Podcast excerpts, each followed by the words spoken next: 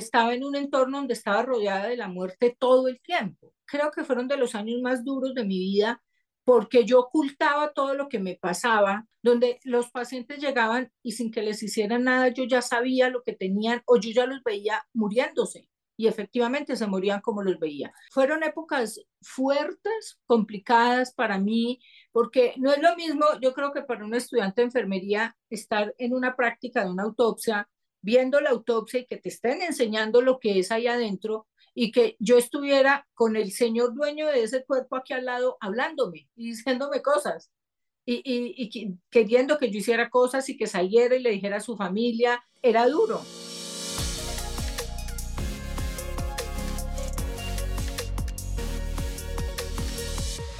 people, bienvenidos a un nuevo programa de Factor Esencial. Gracias de todo corazón por conectarse con nosotros, como siempre, cada ocho días ya son 73 programas, 73 programas llenos de aprendizaje constante, llenos de muchísima información.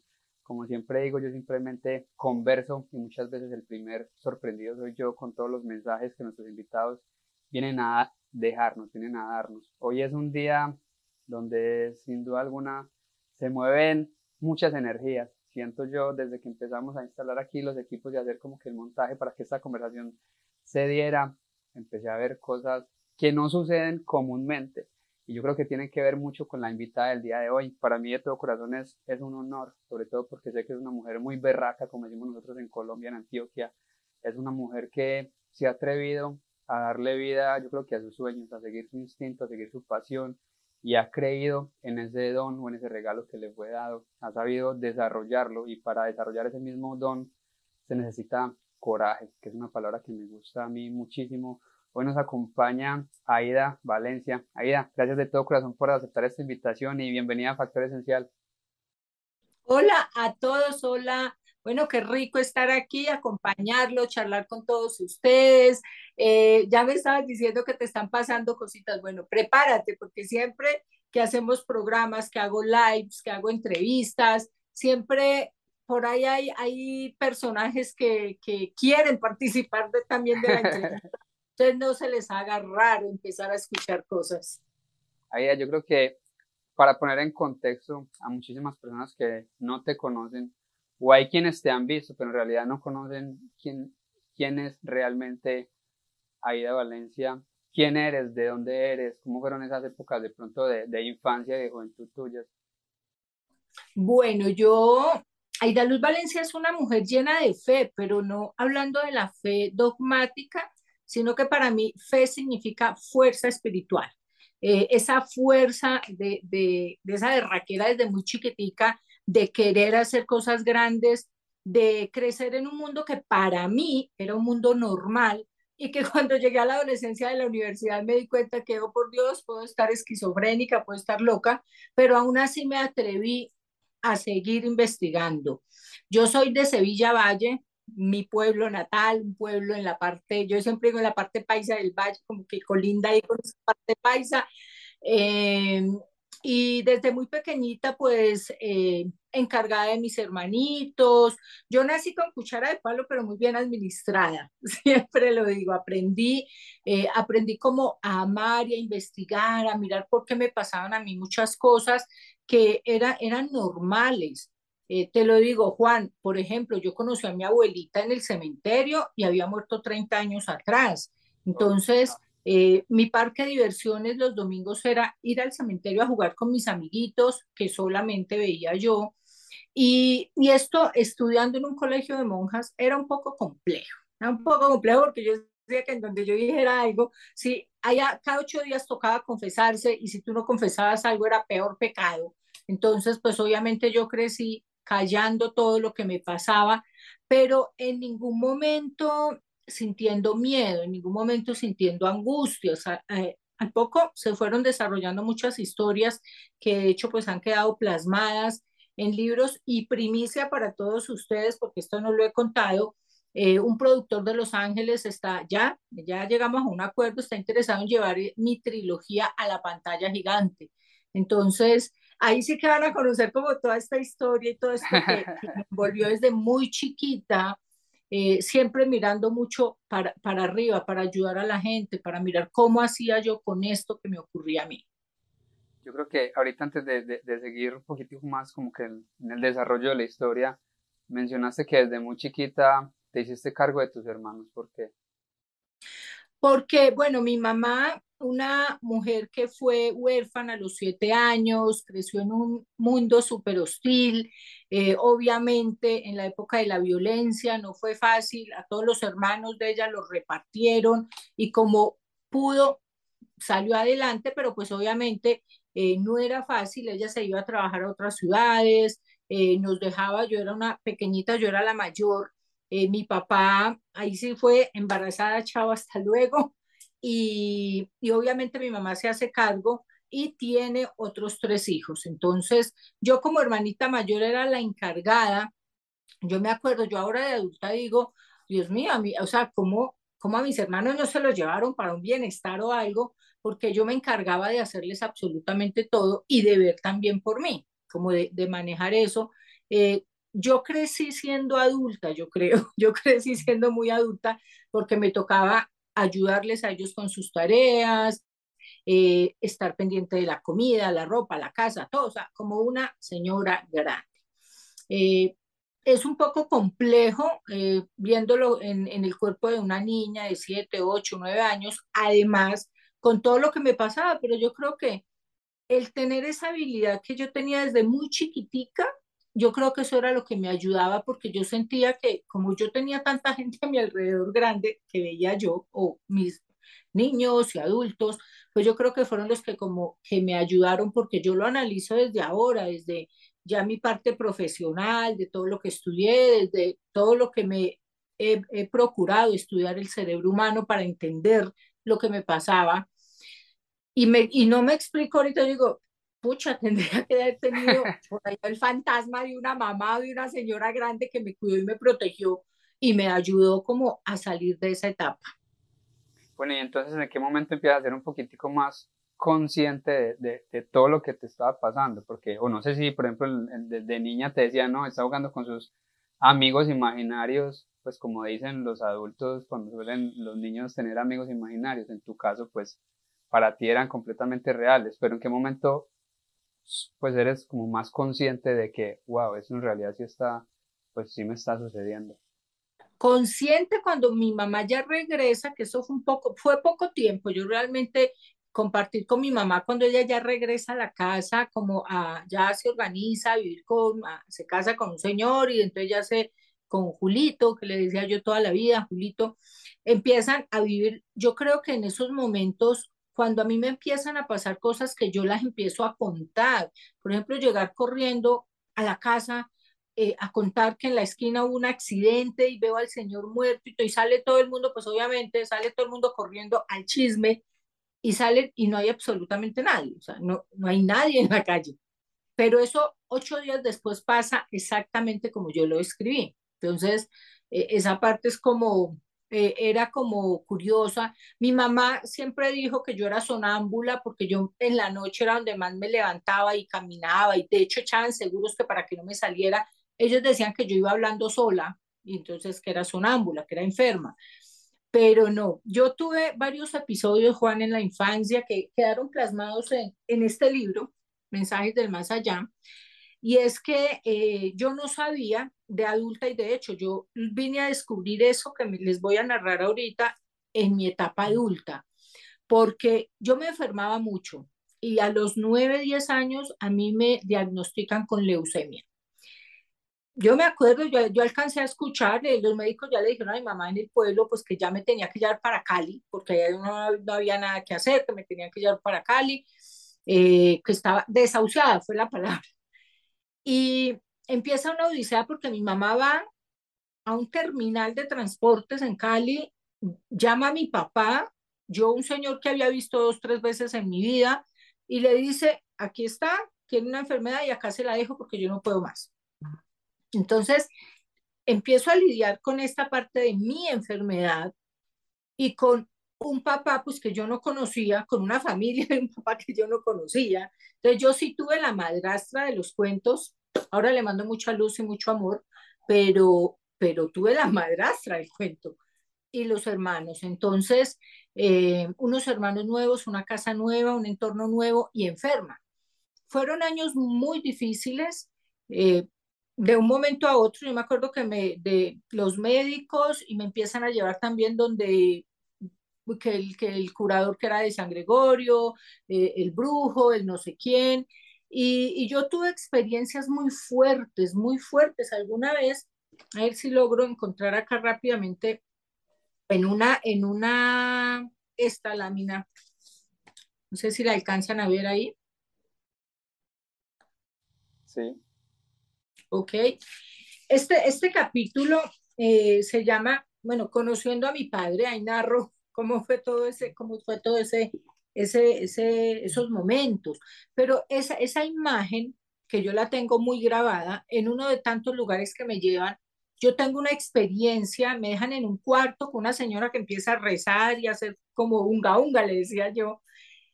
Y yo soy pequeña y, y yo me salgo de mi cuerpo y yo empiezo a ver ahí abajo, empiezo a ver a Ida, pero la veo con muchísima gente, con muchísima, con muchísima, muchísima gente alrededor.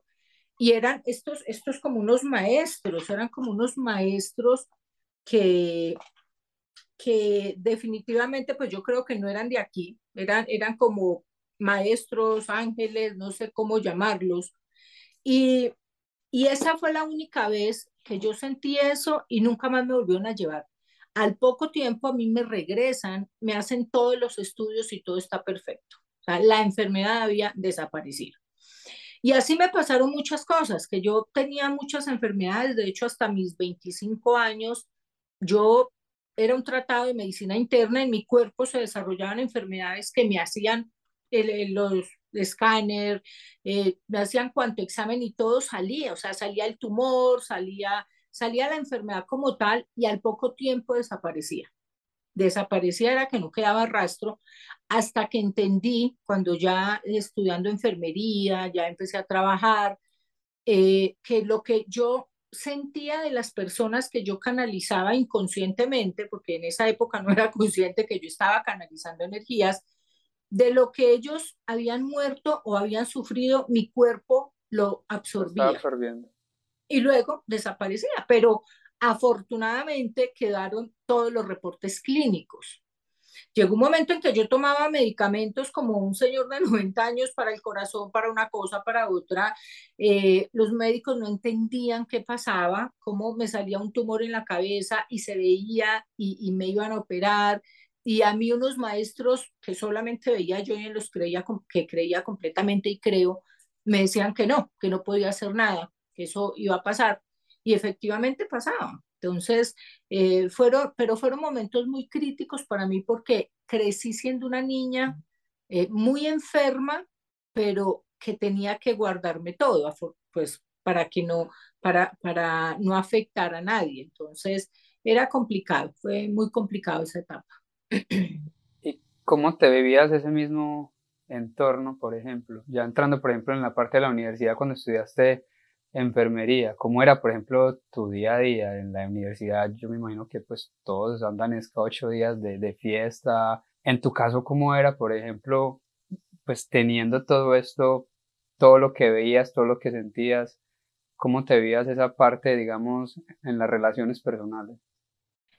Yo no tuve ese tipo de, no tuve ese tipo de infancia y no tuve ese tipo de adolescencia. O sea, yo no conocía discotecas, yo no estaba con los amigos, yo no tenía ese tipo de planes, porque a mis 15 años, por todas las circunstancias que yo vivía en mi pueblo, decido venirme para Bogotá. Y, y donde una tía que me apoya, me ayuda, y empiezo a estudiar estudiar mucho, yo quería, yo quería estudiar, estudiar, estudiar, porque yo decía que estudiando era que yo iba ¿Y estudiar qué? Discúlpame que te interrumpa, ¿qué estudiabas? Estudiar enfermería. Yo estudié enfermería, acá y eso fue, fue uno, fue, creo que fueron de los años más duros de mi vida porque yo ocultaba todo lo que me pasaba y estaba en un entorno donde estaba rodeada de la muerte todo el tiempo, donde los pacientes llegaban y sin que les hicieran nada yo ya sabía lo que tenían o yo ya los veía muriéndose y efectivamente se morían como los veía. Entonces, fueron épocas fuertes complejas, complicadas para mí, porque no es lo mismo, yo creo que para un estudiante de enfermería estar en una práctica de una autopsia, viendo la autopsia y que te estén enseñando lo que es ahí adentro y que yo estuviera con el señor dueño de ese cuerpo aquí al lado hablándome y diciéndome cosas y, y, queriendo que yo hiciera cosas y que saliera y le dijera a su familia, mm, era duro, era muy duro. Hubo un caso de una señora que acaba de tener un bebé eh, y murió. Y esa era la fue la primera autopsia a la que yo asistí. ¿A los y fue, uh, muchos años. pues, pero estamos hablando de que tenías menos de 20 años. 18 años tenía yo. 18, 17, 18 años.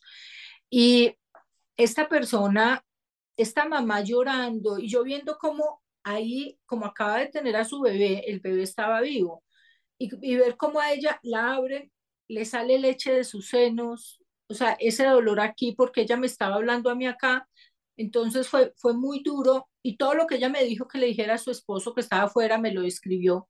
Cuando yo salgo, fue como el primer mensaje ya consciente que yo le doy a alguien pero yo decía, yo no le puedo ir a decir porque me van a ver, me, me, me pueden echar, o sea, yo me imaginaba una cantidad de cosas que me podían pasar si yo iba a dar la razón. Pero efectivamente me le acerqué al Señor cuando yo hice como toda la maña, toda la roña para, para quedarme atrás. Y cuando estaba más sola en ese pasillo, me acerqué al Señor y le di el razón, la razón de su esposa.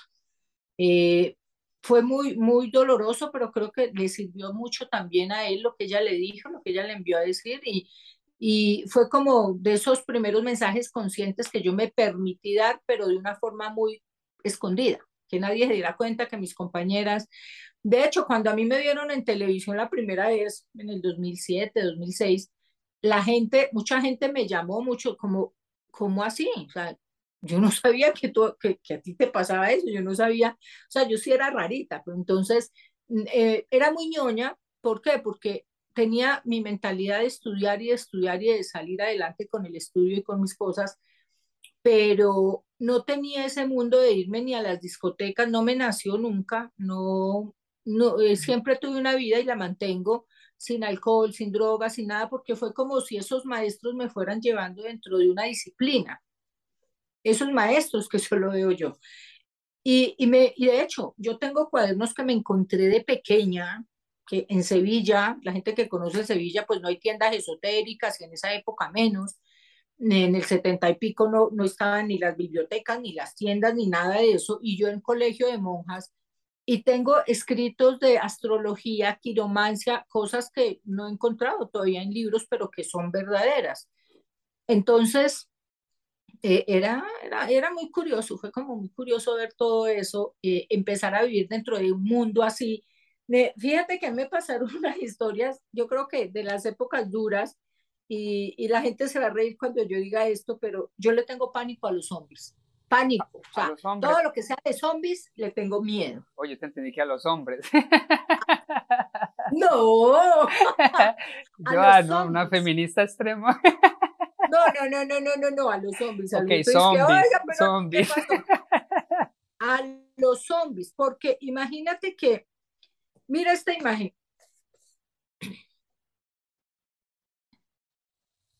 O sea, pero los zombies como nos los venden en las películas, pues el muerto que se para y camina o, qué tipo de zombies. Lo que pasa, ese les tengo miedo, pero ¿por qué? Yo tuve una experiencia, eh, voy a contarla acá rápidamente. Yo estaba haciendo práctica en el servicio de urgencias 31 de diciembre en la noche. Hasta las 12 de la noche todo calmado, yo era estudiante, pero después de las 12 de la noche se ha colapsado el servicio, o sea, llegaban todos los heridos atropellados, o sea, esto, la locura. Se acumulan varios muertos, el los camilleros, que eran dos, estaban ocupados y la jefe del servicio estaba ya estresada, entonces yo me ofrecí que yo llevaba el cuerpo a la morgue, uno de los cuerpos que tocaba llevar a la morgue. Yo nunca había ido a la morgue del San Juan de Dios, no sabía dónde era. Entonces ella me dijo, en el súbete a este ascensor, te bajas y allá al fondo, ahí, o sea, no hay pierde porque es el único camino.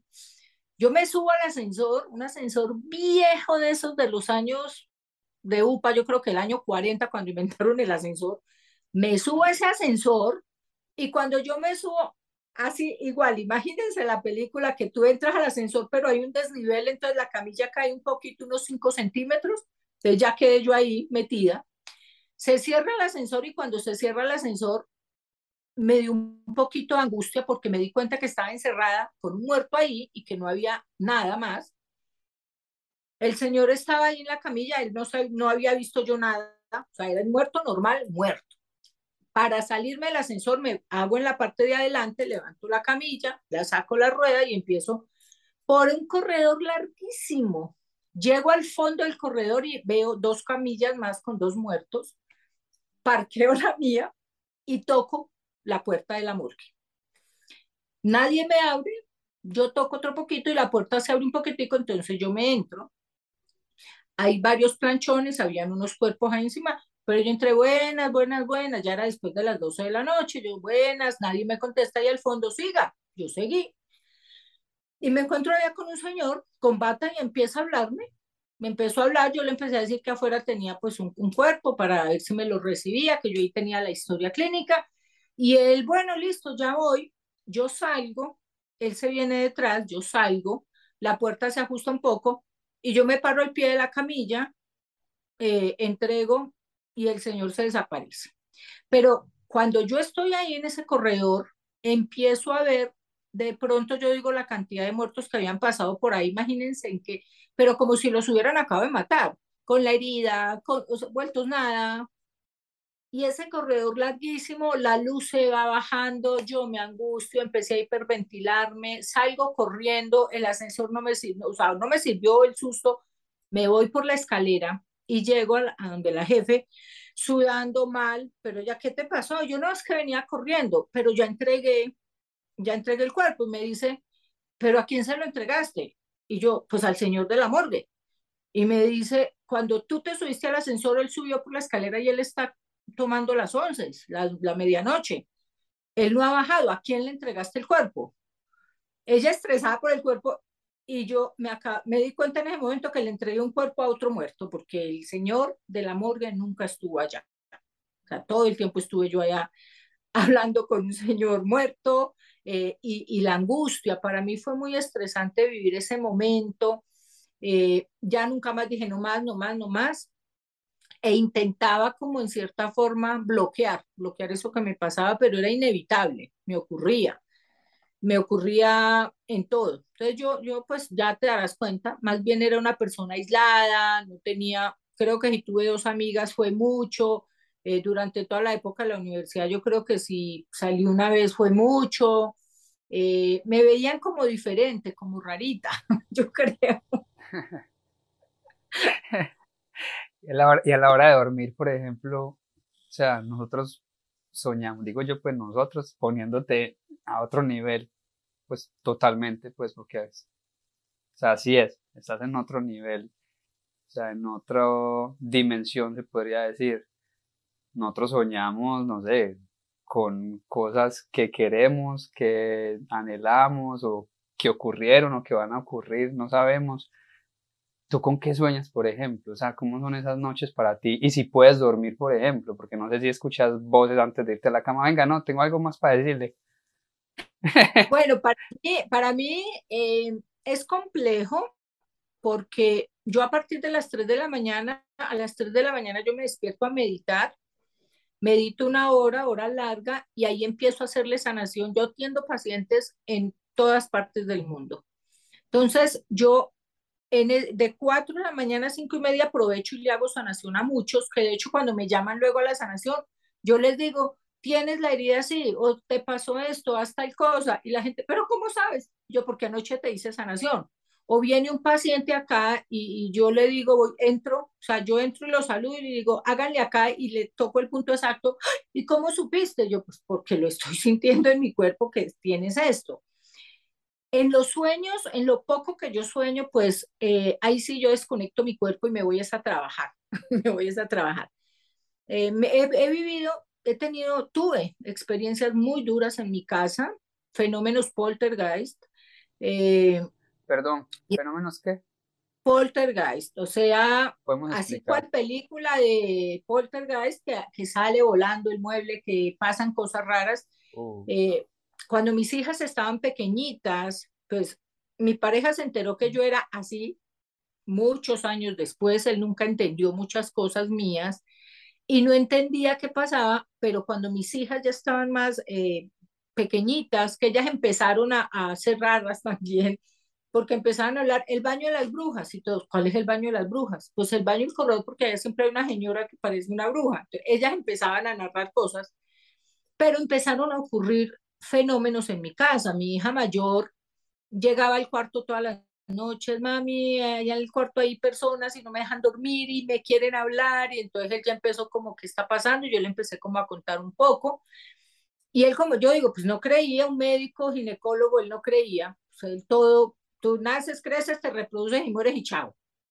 Entonces resulta que una noche mi hija pequeñita, eh, tenía unos 6, 7 años, la escuchamos gritando, gritando impresionante y salimos corriendo hacia el cuarto y ella gritaba que habían muchas personas adentro que no la dejaban salir y la puerta nosotros, la puerta era como si la hubieran pegado con cemento, no había poder humano y yo le decía, quita el seguro y ella, yo no estoy en la puerta estaba la puerta adherida, tocó llamar vigilantes de todo, casi tumbar esa puerta. Mientras bajaban a traer ayuda, yo pude, o sea, me enfrenté con ellos y pude, pues, que abrieran.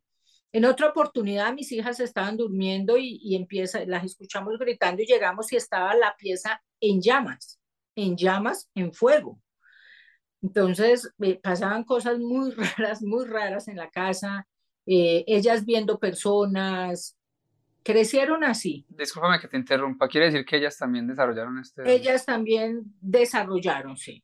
Y no sé, cuando ellas ven a alguien, tú también lo puedes ver.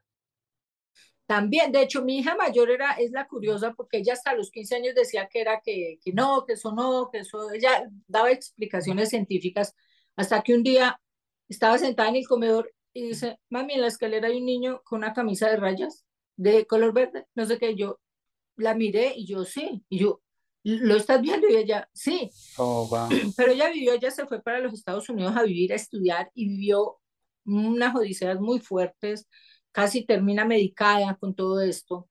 Y, y ella eh, por la calle era muy chistosa porque ella iba caminando y venían y ella se corría en zigzag. Y yo, nena, camina normal que ellos pasan, ellos se desaparecen no tienes que estar esquivando porque pareces caminando raro en, zigzag para todos lados. Camina normal. Ella, para ella le costó muchísimo. Mm, la historia que en mi casa pasan muchas cosas. Yo me acuesto a dormir y a veces yo estoy profunda y de, o dentro de un proceso meditativo y abro los ojos y hay personas paradas al lado de mi cama que me están hablando, que me están solo mirando, eh, entonces, pues obviamente el sobresalto que tú estás dormido y abres los ojos y te están mirando, pues alto, ya no te sigo durmiendo, intentando dormir, me pongo a meditar, mm, hasta que a veces digo, bueno, ¿qué necesito? Porque necesito descansar un poco, dormir un ratico. Eh, pero yo generalmente tengo dos, tres horas de sueño y el resto es en función. Eso te iba a preguntar, porque dice que te levantas a las 3 de la mañana, entonces ¿a qué hora te acuestas? Yo me acuesto 12, una, generalmente duermo dos horas, después de meditar y hacer sanación duermo como de cuatro y media a cinco y media y ahí ya me levanto y otra vez. Pero tengo un sueño, yo tengo muchas técnicas a través de la meditación de regenerar. ¿Qué técnica utilizas en la parte de la meditación? Yo hago diferentes, eh, diferentes meditaciones, yo pues con todo esto que me pasaba yo me dediqué a estudiar cuanta terapia alternativa, todo lo que era toda la medicina holística, todo lo que era la, todo, todo como todo lo alternativo. De hecho, yo soy experta en terapias alternativas. Yo manejo aquí cualquier cantidad de terapias, akáshicos, de geometría sagrada, física cuántica, constelaciones, aparte de la base clínica que tengo. Entonces, eh, en las meditaciones yo trabajo mucho haciendo sanación en la novena capa del ADN, como regenerándome, porque o si no, no aguantaría el nivel o el trote. Y la gente me dice, pero no se te nota, pero por ejemplo, anoche dormí una hora. La gente dice, pero no se te nota. Y yo, no, porque es que esa hora yo la multiplico de que mi cuerpo de verdad se regenere y que mi cuerpo aguante. Entonces...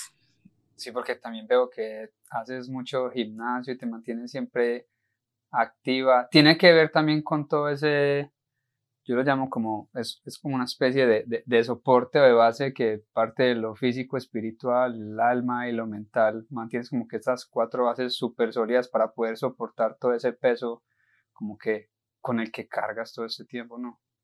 Claro, no, claro que sí. Yo tengo un estilo de vida muy diferente. Yo no consumo carne roja, no consumo enlatados, no consumo alcohol, no consumo drogas, medicamentos, eh, no frecuento lugares donde pues haya todo este tipo de cosas. Eh, por mi trabajo, por lo que yo hago, por la sanación, porque así yo, por ejemplo, yo mañana voy a ir a grabar a un cementerio hasta las 4 de la mañana y el domingo dicto un diplomado para una universidad de México a las 9 de la mañana eh, y en la tarde tengo que estar en un cierre del Festival del Terror en Mundo Aventura aquí en Bogotá.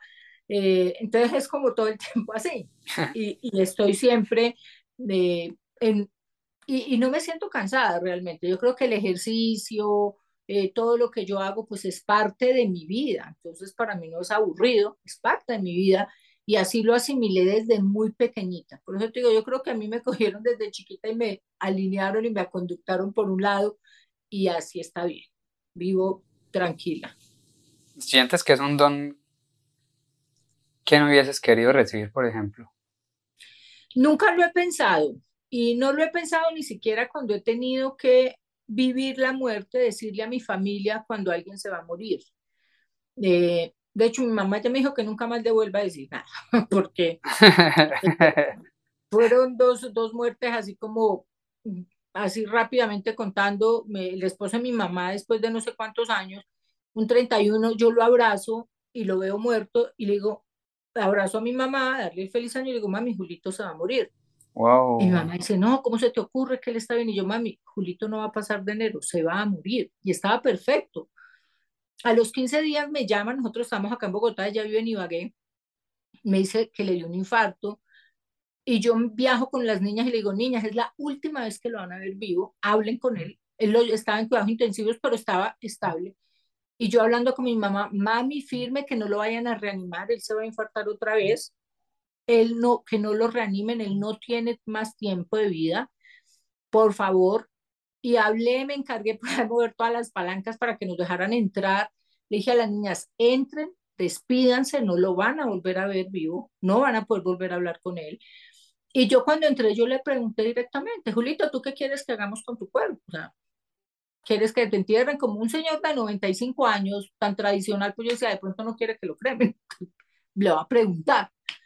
Y efectivamente murió. Eh, a mi, mi, mi mamá también con una tía le dije que la veía muerta, la llamé, de hecho con tres tías le he dicho y mi mamá ya dijo, nunca más me vuelvas a decir que eso es lo peor, porque es esa zozobra. Digo que es difícil hacer un duelo en vida, por más que uno quiera, pues es imposible, ¿no? Pues exacto, y yo le dije, mami, yo, la tía tal, dice, no, ella está bien, yo mami, yo la veo. Le conté, se la trajo para Ibagué, la hizo ver de los médicos, la operaron, le hicieron, le quitaron el cáncer que le encontraron, y yo le decía, mami, yo la sigo viendo muerta. Como a los 15 días murió de nada que ver de lo que le habían hecho, le dio un infarto. Y hace, hace un mes, ayer hace un mes, mi jefe de prensa me llama y me dice, Aida, eh, mi papá se cayó, vamos para la clínica, por favor, míralo, ayúdame. Y yo de una le dije, mi Clau, lo lamento, lo lamento, lo lamento, yo le voy a hacer sanación, pero mi Clau, le voy a hacer sanación para que se desprenda. Y él, no, los médicos dicen que lo van a operar, que está bien. Y yo, Clau, se va a morir. De hecho, le dije, ustedes tienen seguro funerario, tienen todo. Y mi Clau era, no, no, por favor, no. Y él murió a los dos días. Él murió a los dos días. Yo le dije, Claudia, por... y lo mismo, Claudia, entren, despídanse, háblenle, denle las gracias, díganle que respetan que él elija irse, porque lo habían sedado por el golpe. Eh, los doctores pues decían que lo iban a operar y todo. Yo le decía, Claudia, no, él ya no, o sea, de verdad que no, yo lo veo muerto. Y cuando murió, pues obviamente ella ya sabía, me agradeció su familia porque se prepararon y todo, todos pudieron entrar, pero fue muy duro. Es duro cuando tú tienes un ser querido y le tienes que decir eso. Es muy duro, es muy duro. Enfrentar la muerte, yo creo que la gente acá en Occidente no está preparada para morir. Hay mucho tabú, hay mucho miedo, hay mucha, mucha cosa ahí alrededor de la muerte que, que no nos permite como apoyar a nuestros seres queridos en ese proceso, ni nosotros mismos vivir un buen proceso. Para ti, desde todas las vivencias y desde toda esta experiencia y todo tu conocimiento, para ti, ¿qué significa la muerte? Para mí la muerte es, es cambiar, es evolucionar, es, ese, es cambiar nuestro estado de conciencia. Yo la muerte, de hecho, eh, esta semana le dicté una conferencia a la Asociación Internacional de Masonería sobre la muerte. Eh, y en muchos lados doy conferencias sobre esto porque yo les enseño desde la parte clínica qué es lo que pasa, cómo morimos realmente, cuál es ese proceso de verdad y qué pasa con la parte espiritual. Y eso es independiente del dogma, siempre es lo mismo pero es, es trascender, es cortar aquí y es reiniciar. Para mí la muerte, Juan, a mí me apasiona ese tema, me gusta, y es porque lo he aprendido a entender. Tuve muchos años de mi vida donde le tuve temor, tuve muchos años donde temí por mis seres queridos que murieran y por mi propia muerte.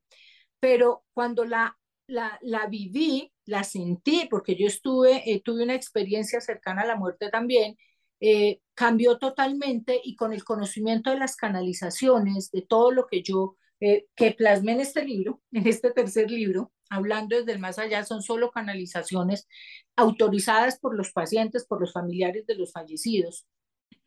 Entonces, es entender que la muerte es igual a un nacimiento, Juan, pero en sentido inverso. Cuando nosotros nacemos, bajamos por un túnel, que es el canal vaginal, y vemos una luz gigante, que es cuando asomamos la cabecita. Cuando nosotros fallecemos, entramos a un túnel y vemos una luz para pasar a esa otra dimensión.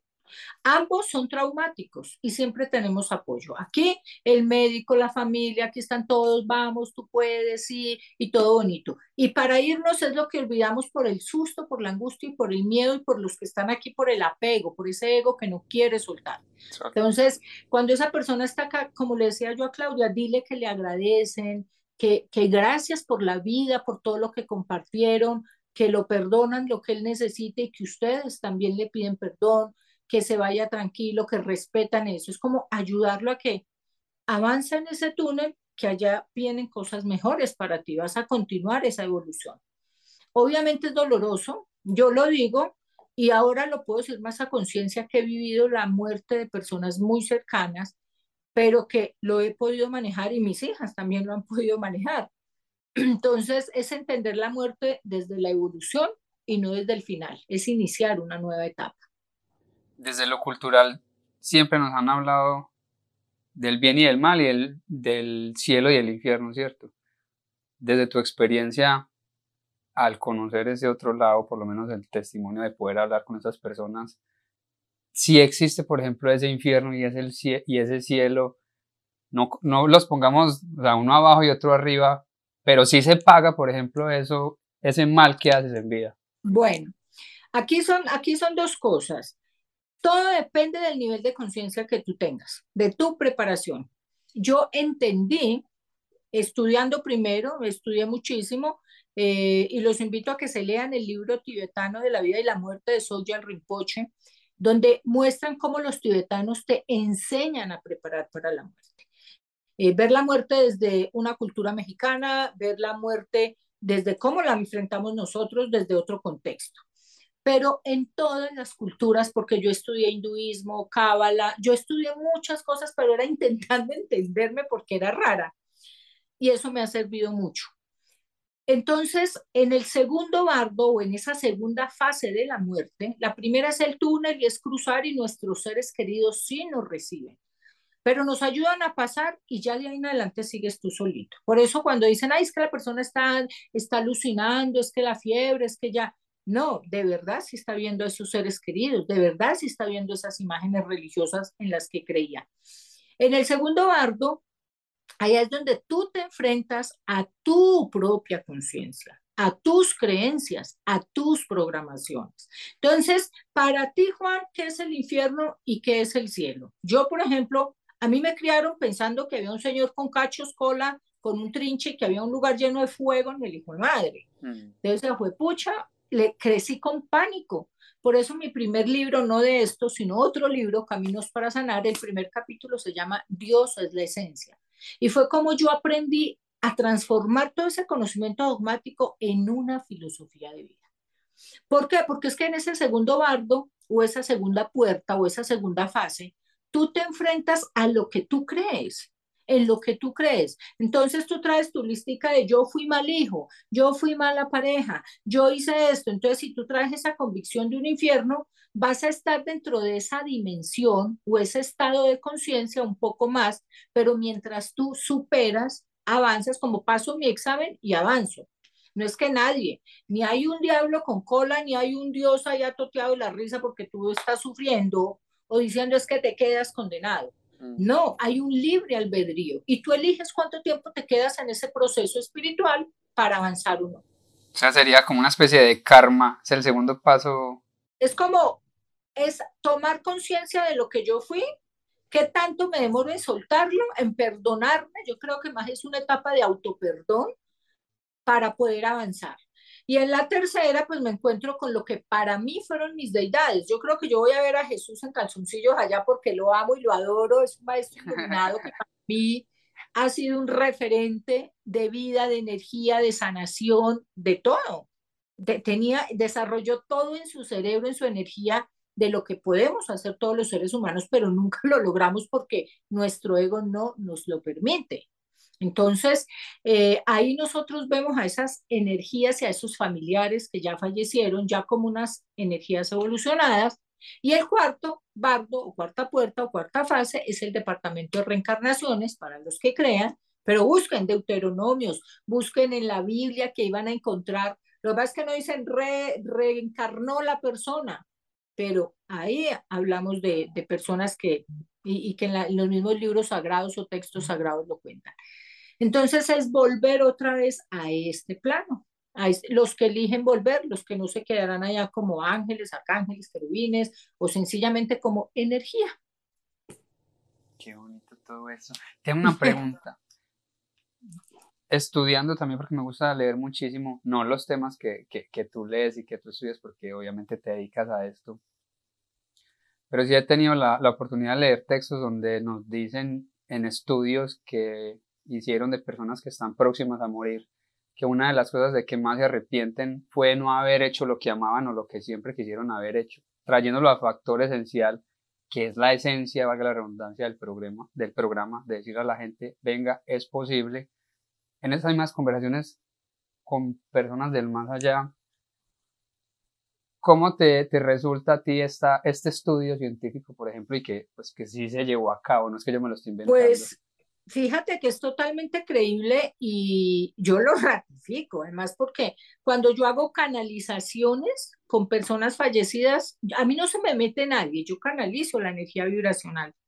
Es muy triste que generalmente cuando tú vienes a hablar con tu ser querido es, me perdonó por tal cosa, eh, me faltó esto, y la persona que se va, eh, el lamentar no haber hecho, no haber dicho, no haber realizado.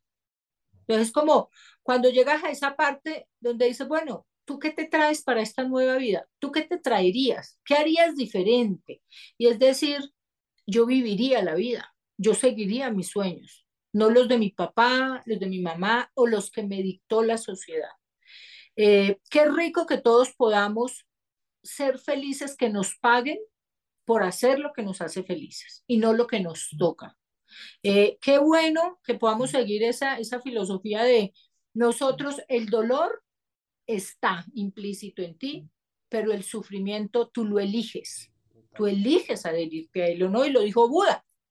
Entonces es como, ¿hasta dónde nosotros podemos cambiar nuestra vida? Yo acá dentro de todo lo que yo enseño a mis pacientes, yo atiendo 30 personas al día, porque no he dejado mi consulta pese a que estoy haciendo todo lo que estoy haciendo en televisión, en todo, yo sigo porque porque esto a mí me apasiona, la gente me apasiona, vivir sus casos me apasiona. Entonces, poder decirle a la gente cuando viene con un adolescente que es que no quiere estudiar, que no sé qué, yo les digo, miremoslo en astrología, yo lo miro y que la persona estudie lo que quiere. ¿Tú qué te ganas con una persona que haga 10 semestres de una carrera y salgas obligado y no seas feliz? Total. Y tengo personas que en séptimo semestre se han cambiado después de venir a casitas. Yo no sé qué tanto me aman los papás, pero se han cambiado. son felices.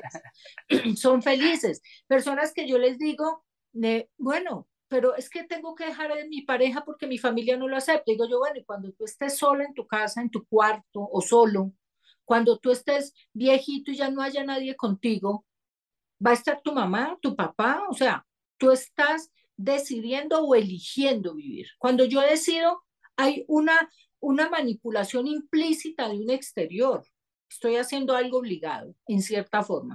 Cuando yo elijo, estoy pensando que pese a las consecuencias, asumo lo mejor para mi vida, lo manejo, lo enfrento y le hago. Y eventualmente vas a ser feliz. Y eventualmente esta gente va a amar a esa persona o va a ser feliz de verte disfrutando tu carrera o haciendo tu trabajo. Entonces, yo con mis hijas fui muy así, que estudiaran lo que quisieran, que todo, darles unos parámetros de vida, no hacer una réplica de lo que yo no fui o de, eso que me faltó. Y, y, mira que te lo digo yo, que tuve muchas falencias de pequeña, pero aprendí a verlas como un combustible, como una herramienta, ¿no? Esto, esto es el no deber ser y este es el deber ser. Y cada uno de acuerdo a lo que es bueno, que es malo para ti, porque puede que lo que es bueno para mí es malo para ti. Entonces yo por eso no te puedo decir, no, es que eso que te estás haciendo es malo. Ah. Mucha gente me dice, Aida, pero ¿cómo te levantas a las 3 de la mañana? Tú no duermes. Y yo, pero ¿cuál es el rollo? ¿Tú cuánto duermes? Siete horas. Y yo, chévere, maravilloso por ti. Yo duermo una que parecen 10. ¿Cuál es el problema?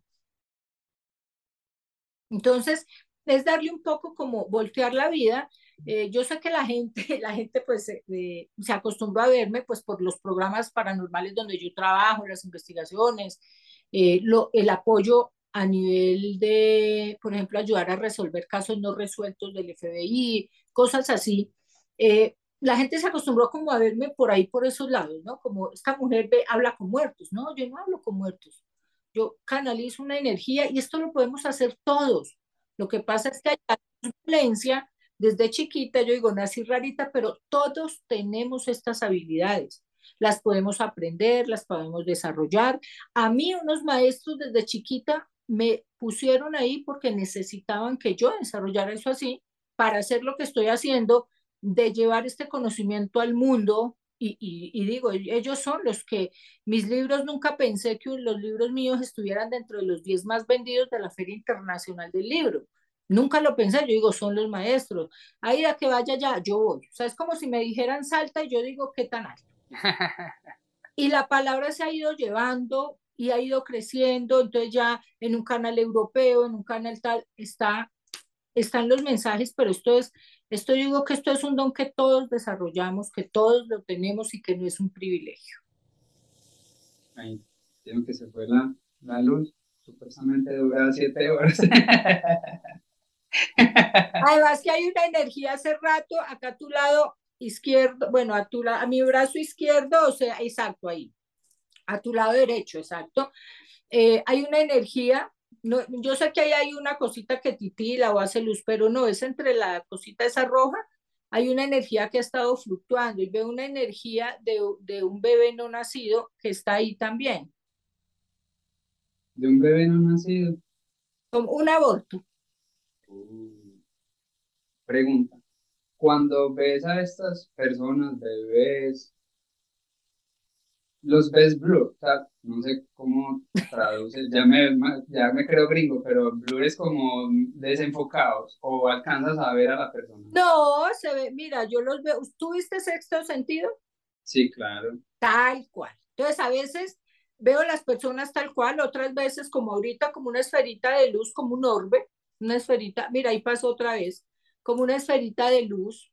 Eh, entonces, o sencillamente me llegan los mensajes a la cabeza como si me estuvieran narrando una película.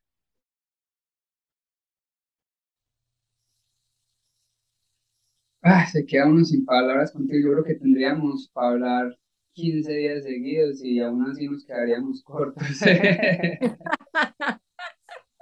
Te agradezco de todo corazón por, por, por lo que haces, sobre todo por poner tu don al servicio de los demás. Eso me parece tan bonito, tan hermoso, porque muchos pensarían simplemente en, en lucrarte, ¿cierto? Tú no necesitas porque en realidad, pues, vives, se podría decir que de otras cosas también, los programas que haces, la literatura y todo esto, pero tú decides ponerlo al servicio de los demás, y eso es bien bonito de hacer porque no cualquiera lo hace, sobre todo en estos tiempos donde tú misma lo dijiste ahora, donde el, ego es el número uno y lo que queremos es figurar, yo soy mejor que tú, yo soy más que tú, yo tengo ese estatus social. No, cierto que no. no, Juan, y hay una cosa, te interrumpo, y es que para mí no fue fácil. Cuando empecé en el 2007, que empecé a, a salir en televisión, que yo llegaba a algún estudio y cuando estaba ya iba a salir al aire, entraba y veía al sacerdote, al psiquiatra, tenían ahí un panel que yo decía, pucha, me van, a, quemar en la hoguera cuando salga este, cuando acabe este programa. Y era impresionante cómo toda la preparación que yo tenía al terminar el programa, el sacerdote, el psiquiatra, todos terminaban diciendo, como dijo Aida, tal cosa, como, o sea, avalando lo que yo decía. De hecho, en una investigación, Juan, hace dos años, en eh, la estación de la Sabana, en un streaming eh, en directo, una, una investigación paranormal, se invitó a un psiquiatra con más especialidades que, mejor dicho, un yogur era poquito. Y este hombre era para que él mirara y él dijo al principio, yo puedo decir todo lo que yo vea. Y de hecho, de todas las personas dijo, esta persona eh, para mí fue víctima de un estado ansiolítico y desarrollo tal, entonces todo clínico. Y cuando llegó a mí, y esto era al aire, a ropa cuando llegó al aire dijo, con ella, la verdad, estoy sin explicaciones. Porque lo que le acaba de pasar, que fue como una posesión casi, dijo, definitivamente no fue un estado psicótico, no fue un delirio, empezó a hablar clínicamente de todo, dijo, no fue tal, tal, tal, tal. La veo, o sea, realmente hay algo ahí en ella y lo peor es que él estaba grabando. Y yo estaba diciendo, hay niños que están jugando y todo, y cuando él pone su grabadora, escucha las voces de los niños. Entonces, él dijo, lo que ella tiene realmente desde mi condición clínica, de un psiquiatra con tal y tal y tal, no lo puedo explicar. No lo puedo explicar, pero es real.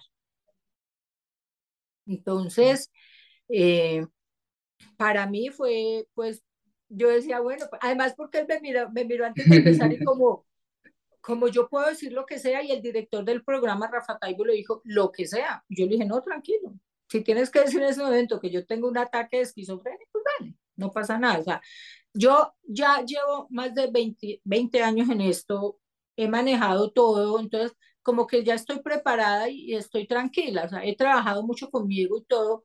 Yo decía, para mí esta es mi verdad yo lo siento y lo veo. Entonces, pues dime lo que tú creas clínicamente. Y fue la única persona a la que le dijo que no, no entendía qué pasaba. Yo creo que como lo, como lo dije al principio antes de darte la introducción, se necesita coraje para hacer lo que haces. Es una palabra que, que para mí describe a todos los personajes que han pasado por el programa.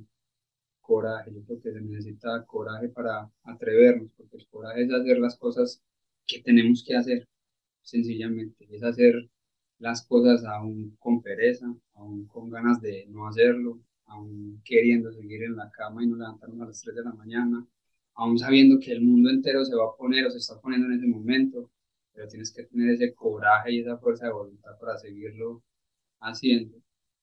Eh, yo creo que me gustaría, ya que te tengo enfrente y, y, y pues es un privilegio para mí, el año pasado murió mi abuela yo creo que un mes antes, dos meses antes de, de que ella muriera, pues no estaba enferma, eh, tan enferma pues.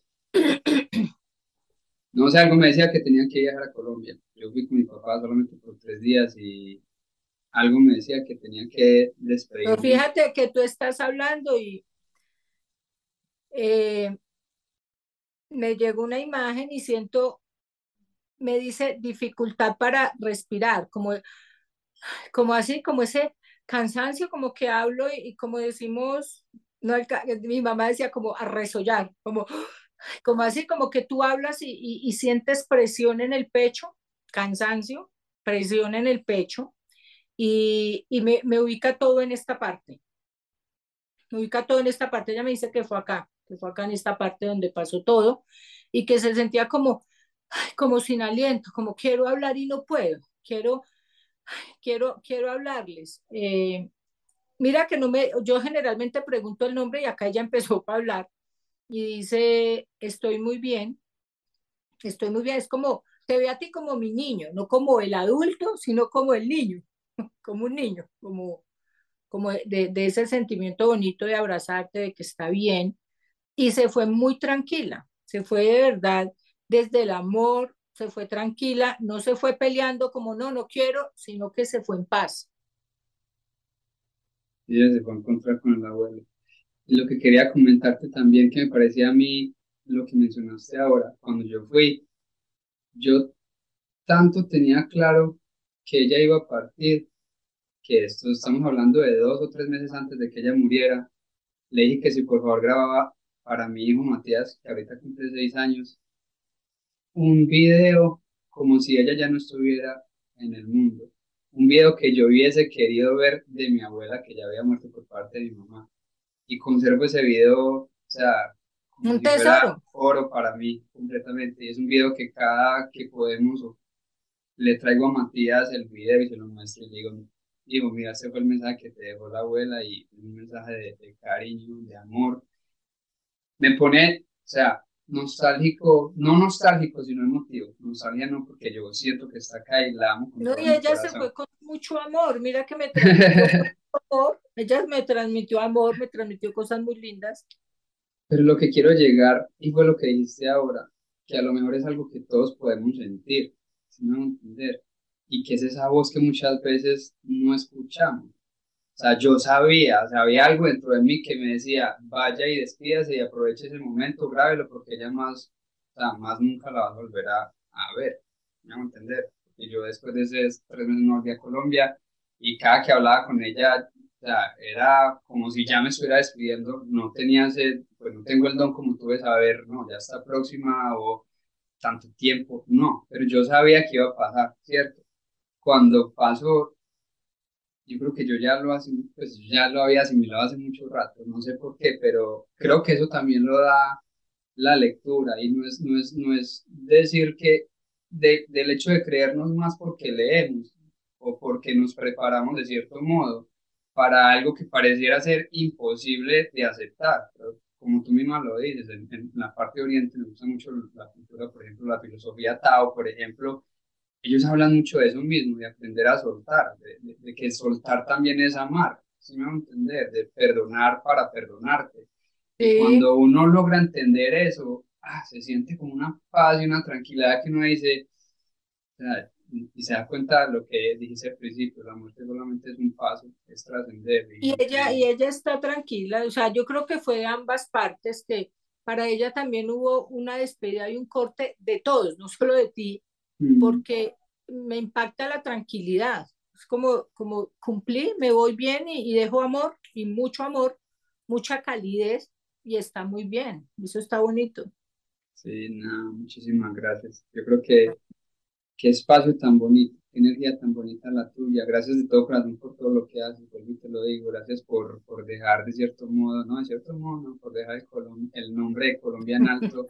ahora que sabemos que ya se va a grabar la película, que ya es un hecho. Y de todo corazón te auguro muchísimos éxitos, eh, que puedas seguir haciendo este propósito de vida que es el hecho de poder servir a los demás. Creo que no hay nada más bonito, yo que entre más damos, más recibimos y seguirlo haciendo. Para terminar, ¿cuál sería tu factor esencial? Cuando hablamos de factores esenciales, como esa esencia que quieres dejar aquí en este plano terrenal, antes de partir ya a la otra dimensión. Sencillo, tengo un epitafio. Para mí mi, mi, mi, factor esencial es cada uno piense en un epitafio, que eso es lo que, con lo que ustedes van a vivir y les va a dar fuerza. El mío es, aquí ya es una mujer que tuvo que morir para poder vivir. ¿Qué podemos decir? Amén. Aida, Dios te bendiga. Gracias de todo corazón por todo lo que haces, por todo el amor que le entregas al mundo y nada, gracias por venir aquí a Factor Esencial y esperamos vuelvas cuando estés aquí en Atlanta o en Estados Unidos, puertas abiertas. Qué bonito poder de pronto algún día poder tener aquí en nuestros estudios con público, que la gente pueda conocer un poquito más de ti, que podamos mostrarle a la gente de, de, este lado del mundo todo lo que haces, todo lo que tienes para entregarle al público. Y de todo corazón, pues aquí están las puertas. Gracias, gracias a todos y a todos los seguidores de Factura Esencial. Ojalá que de verdad eh, en este momento nunca es tarde, tengan 10, 20, 50, 100, sean felices, vivan cada momento de verdad muriéndolo, muriéndolo para que puedan desarrollarse con todo el potencial. Y recuerden que la fe no está ligada a un dogma, es la fuerza espiritual que está sembrada en cada uno de ustedes. Les mando un besote grandote. Chao.